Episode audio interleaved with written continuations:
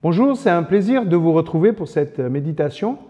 Nous voyons cette semaine tout ce qui peut mettre en danger la passion que nous avons pour Dieu et un de ces problèmes, ça peut être les épreuves.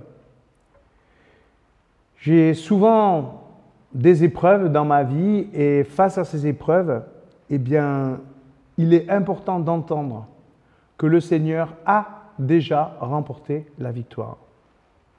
Je ne suis pas tout puissant, moi je peux être vaincu par ces épreuves, mais lui a remporté la victoire sur la croix.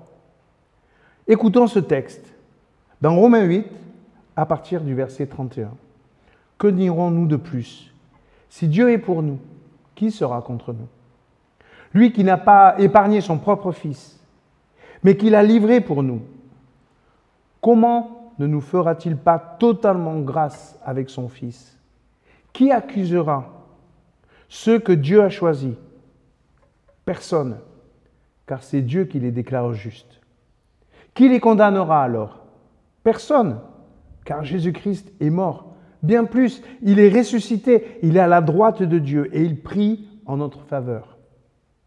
Qui nous séparera de l'amour du Christ? Est-ce que ce sera la détresse, l'angoisse, la persécution, la faim, les privations, le danger, la mort? En tout cela, nous remportons la plus complète victoire par celui qui nous a aimés.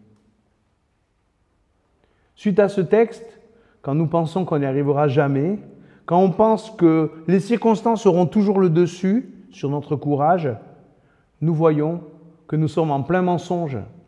Il a remporté la victoire pour nous. On a vu ces deux derniers jours que Dieu s'est fait solidaire avec moi. Je suis son enfant et que Dieu vient par son esprit dans mon intimité partager ma douleur, ma fragilité. Mais il faut maintenant aller plus loin. Il a remporté la victoire sur nos peurs avant même que nous ayons combattu. D'ores et déjà, personne ne peut plus m'accuser alors que je ne suis pas parfait. Personne ne peut me séparer de son amour alors que je suis souvent décevant. Personne ne peut plus me faire peur alors que je suis fragile.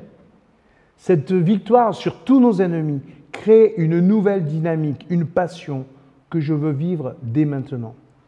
Que nous reste-t-il à faire et à vivre sinon de témoigner et de manifester cet amour, cette passion que Dieu a pour sa créature? Est-ce que nous aurons peur des moqueries? Il a remporté la victoire sur le mépris. Aurons-nous peur d'être maladroits? L'inspiration de l'Esprit va nous guider. Aurons-nous peur de nous lâcher? Il nous propose de le suivre.